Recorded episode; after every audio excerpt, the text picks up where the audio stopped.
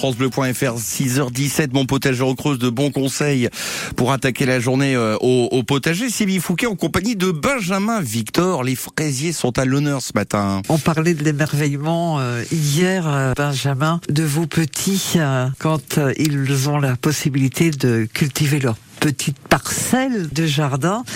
Quel émerveillement également devant ces jolis fruits rouges euh, qui ont une senteur particulière et qui sont délicieux. Je fais bien sûr référence aux fraises. Eh oui, mon fruit préféré. À moi aussi, hein. C'est vraiment euh, pour moi un des succès de l'été lorsqu'on se régale, euh, moi et ma famille et les amis, euh, de bonnes fraises bien sucrées, bien rouges. Oui, il faut y apporter un certain soin pour vraiment profiter de tous ces bienfaits, de ces goûts. Moi, je les cultive aussi en carré potager, euh, comme la plupart des légumes que je fais.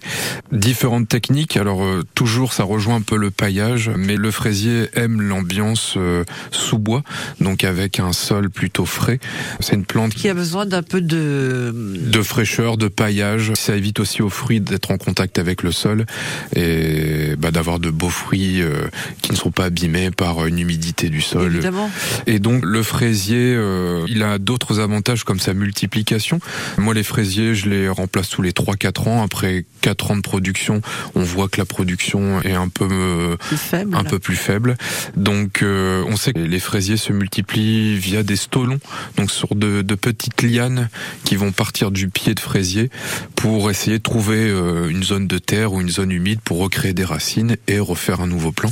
Moi pour l'instant je coupe les stolons pour favoriser justement le- la production de fleurs et de fruits et un peu plus tard dans la saison je les laisserai pousser pour euh, ensuite bah, récupérer de nouveaux pieds que je replanterai ou que je ferai hiverner dans une serre ou euh, dans des endroits éclairés de la maison pour les replanter au printemps prochain pour une production de fraises euh, toujours stable, je dirais, et généreuse. Les fraises, finalement, il faut en profiter dès qu'elles sont là parce que ça dure pas euh, six mois. hein. Et oui, c'est ça. Alors il y a différentes variétés hein, de fraises. On a des fraisiers classiques, on va dire classiques, qui vont produire une seule fois par an, généralement au mois de juin, d'ailleurs à cette période, jusqu'à euh, mi-juillet. Et on a des fraisiers remontants. Alors moi je préfère cette variété, même s'ils sont un peu moins producteurs, je dirais en une seule fois, ça s'étale un peu plus.